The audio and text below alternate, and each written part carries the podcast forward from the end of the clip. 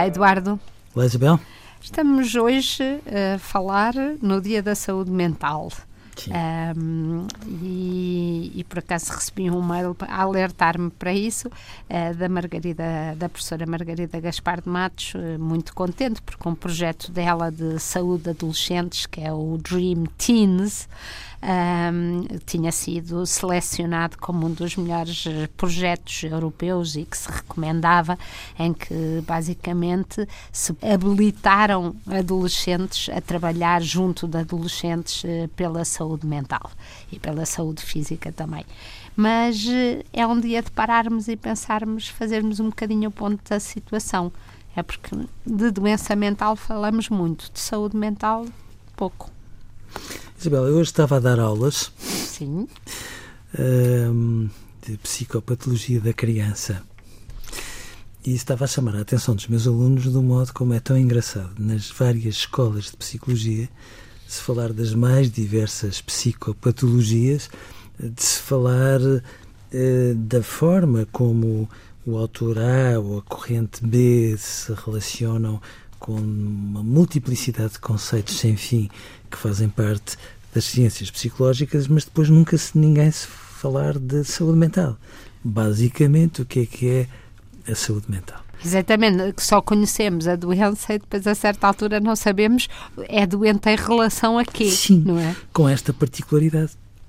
Para um técnico de saúde mental, como é o nosso caso, dá muito jeito de sabermos quais são os recursos saudáveis que nós temos que potenciar ou reabilitar, vamos falar assim de uma forma simplista, porque se nós o fizermos devidamente, bom, uh, os, os, núcleos, a quantidade, a qualidade, mais isso, de saúde mental de uma criança, neste caso, tem um efeito multiplicativo e se nós não repararmos nesse pormenor, estamos a desperdiçar a imensa mais-valia que elas têm Ou seja, o investimento deve ser na parte saudável, claro. na parte de saúde mental, para que a própria um bocadinho uh, seja as células, Sim. metaforicamente, as Sim. células boas a, a, engolirem as más. Funciona quase como as células estaminais em relação um, às células cancerígenas, guardando as devidas distâncias. Sim, sim.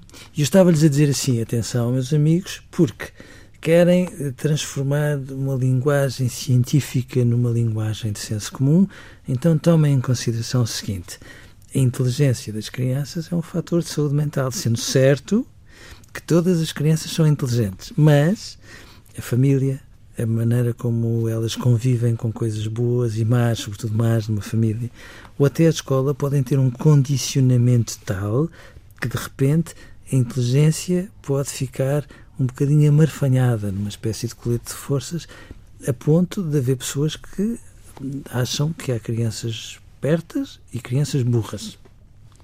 Mas é, Dois. Mas é ou uh, também crianças muito que parecem muito sabichões ah, e que são. Vem o resto. Exatamente. Isabel, dois, as crianças que falam de forma mais clara e mais expressiva são crianças tendencialmente mais saudáveis. As crianças, as crianças e os adultos mais explicadinhos no português são potencialmente mais saudáveis, razão pela qual as mulheres são sempre mais saudáveis que os homens. Três. Eu nem comentei, porque isso é tão óbvio nem vale a pena. Eu não lhes faço para comentar. As crianças que manifestam mais facilmente a raiva e a agressividade são mais saudáveis. E eu acho que era importante nós termos noção disso. As crianças que nunca partem um prato, as crianças certinhas, as crianças que parecem adultos em miniatura, parecem nunca perder a cabeça e, portanto, elas continuam a sentir a raiva, só que não a manifestam logo. Mas nem sequer a sabem manifestar, ah, não claro é? Que não. Isso é que é o preocupante. Até porque, uma... porque é aquilo que o Eduardo costuma dizer, é a agressividade com boas maneiras. Sim. Esse é que é o objetivo. Claro, porque depois quando a manifestam, sabem mais facilmente viver os conflitos, a frustração e os insucessos, e, portanto, quanto mais as crianças manifestam conflitos, frustração e insucessos, mais tendencialmente saudáveis elas são. E o sentido do humor, Eduardo, só Pois para acabar. Também lá vai. E o brincar e as histórias e etc. Não, o sentido do humor só. Quanto mais sentido do humor, mais saudáveis. Exatamente. E eu acho que o sentido do humor é qualquer coisa que é como aqueles pós de perlim-pim-pim no berço. Ou a pessoa aprende a rir de si própria e vai aprendendo. Não só de si própria, mas sim também de si própria. Sim, claro.